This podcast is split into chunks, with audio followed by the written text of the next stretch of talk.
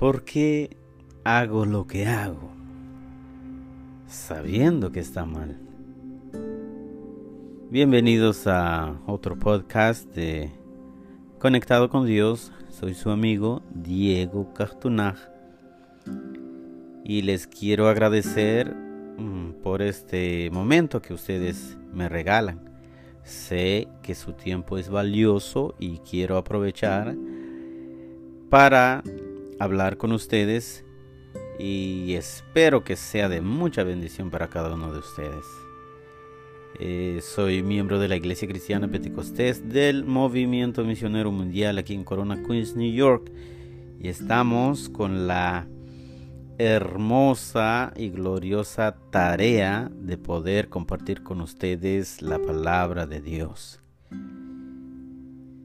Y la conciencia, nuestra conciencia es una voz muy fuerte dentro de cada uno de nosotros que nos dicta que si estamos haciendo el bien o el mal.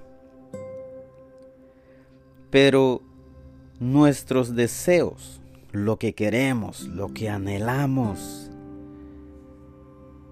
muchas veces supera la voz de la conciencia. Y cuando esto pasa, ya las personas no pueden, por decirlo así, aplicar los frenos en sus vidas, aún sabiendo que van a más de 150 millas por horas y sabiendo que van a sufrir las consecuencias. Entonces, hay un grande problema. Y el ser humano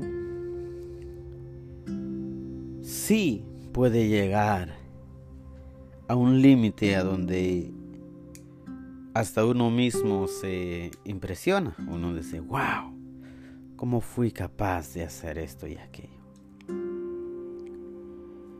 En la Segunda Guerra Mundial vimos que la maldad humana no tenía límites.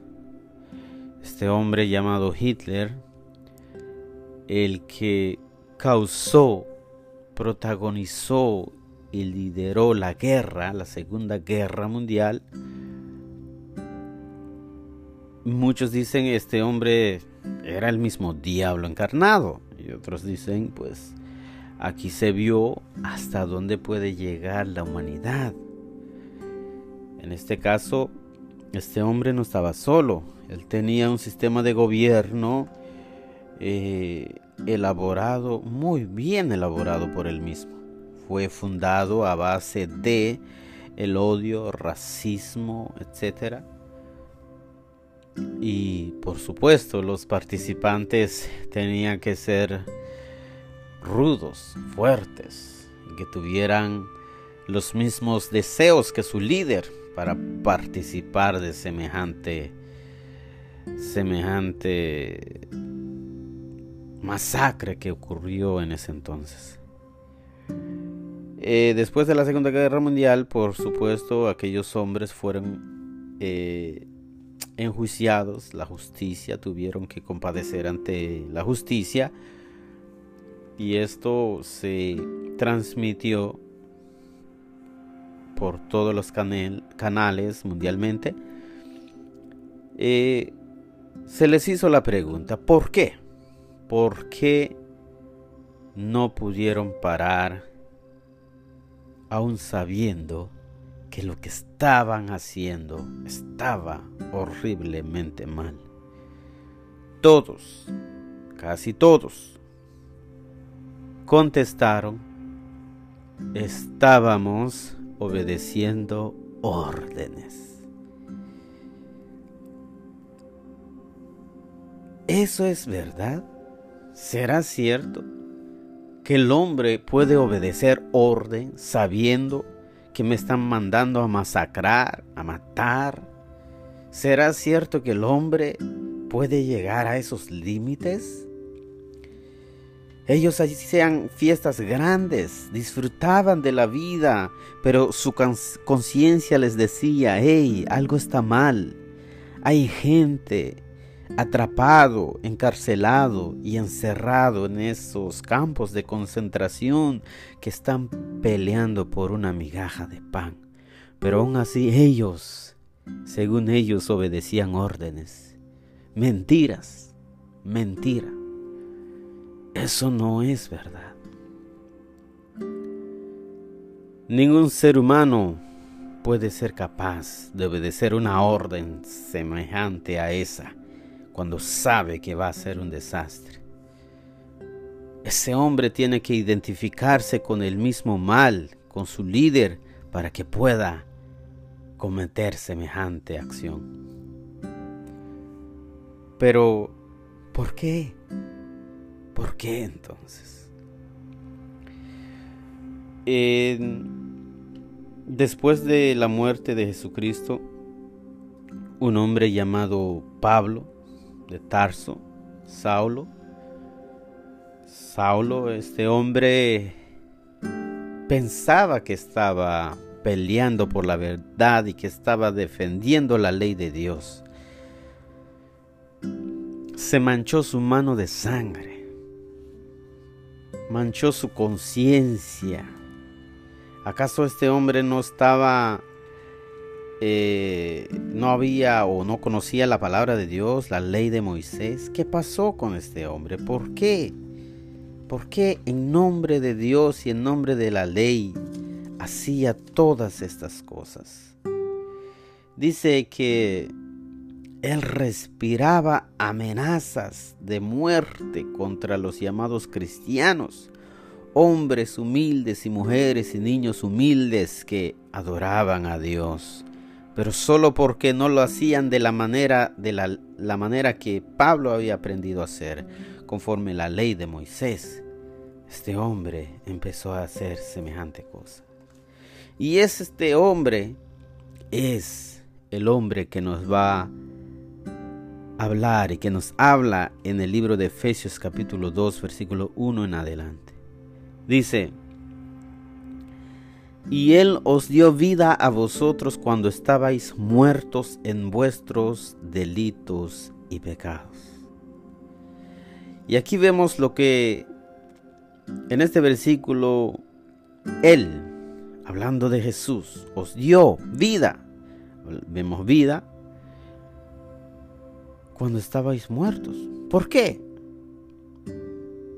¿Por qué muertos? Pasa, querido amigo, que cuando el hombre no quiere saber nada de Dios, cuando el hombre rechaza a Dios y su palabra, o no ha conocido la verdad, está muerto, está muerto espiritualmente. y necesita vida para que pueda vivir otra vez. Muerto y separado de Dios es una condición muy triste.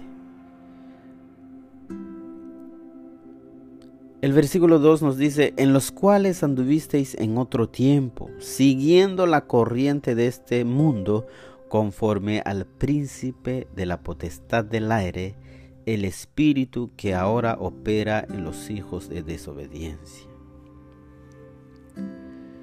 Jesucristo tiene un reino, pero hay otro ser espiritual y maligno que tiene un reino también.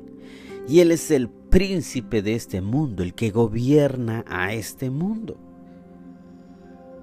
Quiero decirte, querido amigo, que todos aquellos que no tienen a Dios en el corazón o que rechazan a Dios y no quieren reconocer la obra redentora de Jesucristo que hizo sobre esa cruz, están bajo el gobierno de Satanás, están bajo el gobierno del mal, porque Él es el príncipe de este mundo, mientras que Jesús es el que gobierna sobre sus hijos, todos aquellos que obedecen la palabra de Dios están bajo el gobierno de Él, que es amor, bondad, paz, misericordia, vida. Y del otro lado está el odio, el racismo, la venganza y todo lo que es contrario a lo bueno. Por eso es que hay una guerra tremenda. Hay una guerra.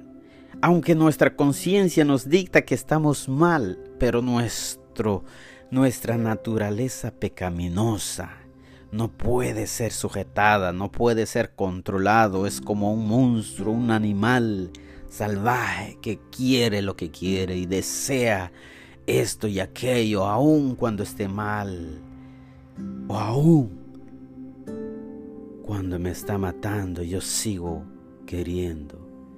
Hay gente que no puede salir del alcohol, ¿por qué? Porque esa naturaleza pecaminosa no los deja. Esa naturaleza pecaminosa que está siendo gobernado y guiado por el príncipe de este mundo. Por eso no es fácil dejar el alcohol, no es fácil dejar la marihuana, la cocaína, las mujeres. Satanás le promete una vida a sus esclavos, sus súbditos. Le promete y los fines de semana, fiesta para acá, mucho, pero mucho dinero y sobre todo a divertirse en la cocaína, marihuana, mujeres, bailaderas, riqueza. Pero serán sus esclavos, serán sus esclavos de el príncipe de este mundo. Y Satanás no les va a abrir nunca la puerta a sus esclavos y a sus presos. Él vino a destruir, a matar y a robar. Mientras que Jesucristo ha venido a dar vida, ha venido a abrirle la puerta a aquellos que quieran salir de esa prisión. Pero por supuesto hay una guerra Satanás les dice a la gente, no le creas a la Biblia, no le creas a Dios, Dios no existe, eres tú solamente, tú eres un Dios. Y la gente cae en su trampa. ¿Por qué cae tan fácil? Hay gente intelectual, preparado académicamente, se arrodillan y se inclinan ante una imagen, una piedra, buscan otras cosas en la vida que no aprovecha. ¿Y por qué? Pues porque están siendo gobernados por el mal. Y el mal no quiere que encuentres la felicidad, no quiere, Él no quiere que tú encuentres el camino a la vida. Él, su deseo es que le sirvas a Él solamente. El apóstol Pablo nos dice en el versículo 3, capítulo 2 de Efesios, entre los cuales también todos nosotros vivimos. Él se incluye en esa lista. Todos nosotros vivimos en otro tiempo, en los deseos de nuestra carne. ¿De qué carne estamos hablando? Estamos hablando de esa naturaleza pecaminosa. Esa naturaleza pecaminosa tiene hambre, tiene sed de lo terrenal, del dinero, de las mujeres, del sexo, de la droga, de la cocaína y de todo aquello que hace daño, que está mal y va en contra de Dios, aún de tu conciencia, porque aun cuando rechaces a Dios y no creas en Dios, tu conciencia siempre te dirá que está mal. Y dice, y de los pensamientos. Y éramos por naturaleza hijos de ira, lo mismo que los demás, lo mismo que todos aquellos que no tienen a Dios. Y esta es a donde podemos entender porque ese hombre, Hitler y toda su gente, hizo lo que hizo. ¿Por qué? Porque sus deseos y sus pensamientos eran guiados y gobernados por Satanás. Y cuando eso pasa, el hombre llega a cometer actos, actos inimaginables. ¿Por qué? Porque ese es el deseo del mal, es obra del mal. ¿Por qué hago lo que hago aún sabiendo que está mal? Yo sé que usted quiere salir de esa situación, yo sé que usted quiere dejar todo eso, pero quiero decirte, querido amigo y amiga, que solamente Dios puede cambiar esa situación. Y esa es la misión, y esa es la voluntad de Dios, a que usted salga de esa vida, a que usted deja esa clase de vida y venga a la luz y vivas una vida de calidad con Dios. Por supuesto, por supuesto, todo esto que mencioné, mujeres, dinero, etcétera, etcétera, eh, lo disfruta la carne, nuestra naturaleza, y uno dice, bravo, sigue hacia adelante, disfruta la vida. Pero hay un dolor profundo en el alma, hay un dolor inmenso más allá de tu comprensión, que no podrás deshacerte de ella. ¿Por qué? Porque esa es la culpabilidad de pecado. Es un, una carga muy pesado para ti. Por eso entonces el versículo 4 de Efesios 2 nos dice, pero Dios, que es rico en misericordia, por su gran amor con que nos amó, aun estando nosotros muertos en pecados, nos dio vida juntamente con Cristo. Por gracia sois salvos.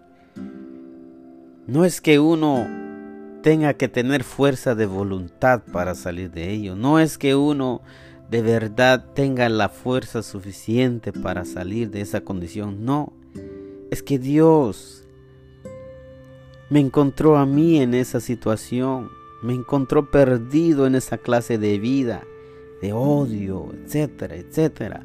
Pero es su grande amor, es su misericordia la que me rescató de esa clase de vida.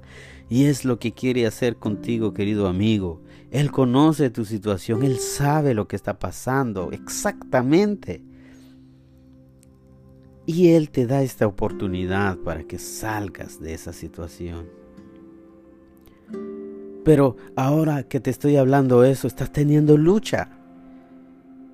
Ve, tu mente te dice que eso es mentira, es ridículo, eso no existe, que eso no es para ti y tú eres otra clase de persona y de la clase alta, alta, media, baja y eso no es para ti.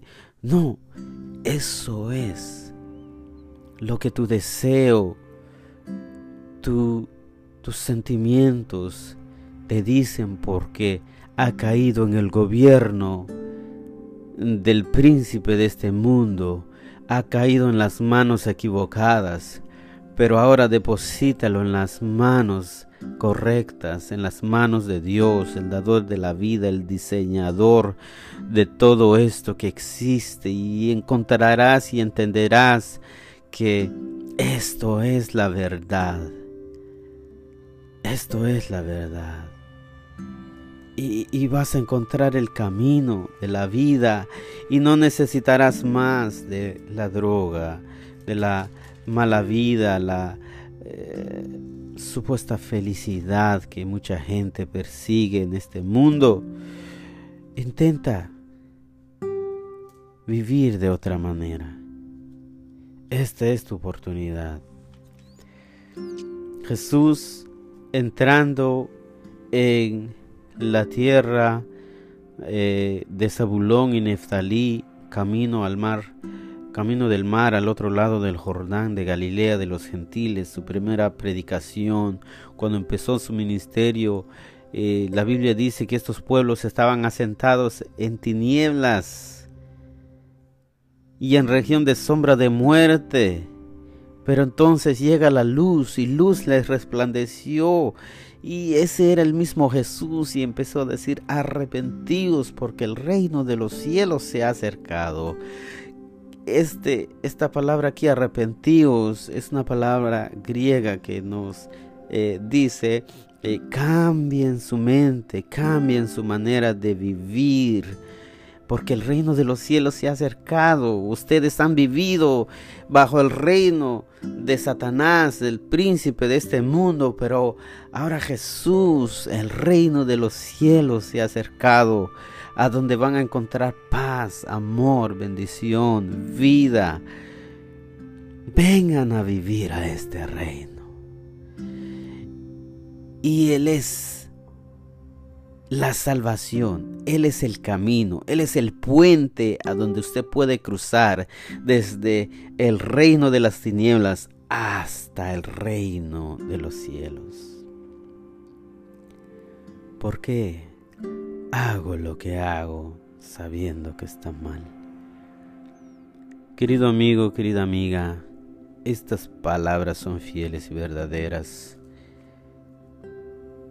en esta hora quiero invitarte, quiero invitarte, quiero animarte a aceptar el regalo de Dios, aceptar esa vida, ese reino de los cielos.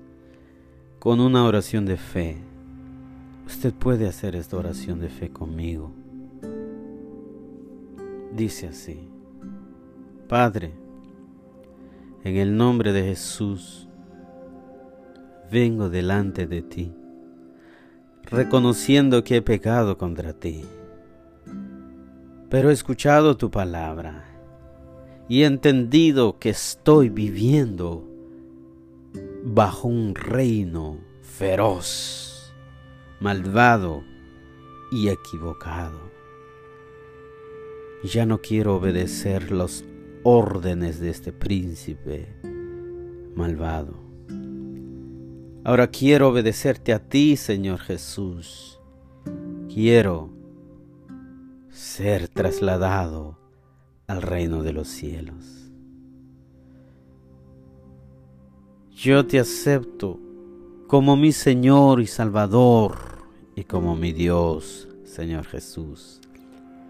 Lávame en tu sangre y límpiame de todos mis pecados. En el nombre de Jesús, Padre. Amén y amén. Querido amigo, querida amiga, si usted ha hecho esta oración, le animo a que ore todos los días. Orar es hablar con Dios. Habla con el Creador. Compre una Biblia y léala todos los días. Pídele al Espíritu Santo que te guíe. Y busca una iglesia a donde hablen la verdad, a donde la Biblia es y se convierta en tu alimento espiritual todos los días. Gracias por tu tiempo. Soy tu amigo Diego Cartunag y este ha sido el programa Conectado con Dios. Soy miembro de la Iglesia Cristiana Pentecostés del Movimiento Misionero Mundial aquí en Corona Queens, New York.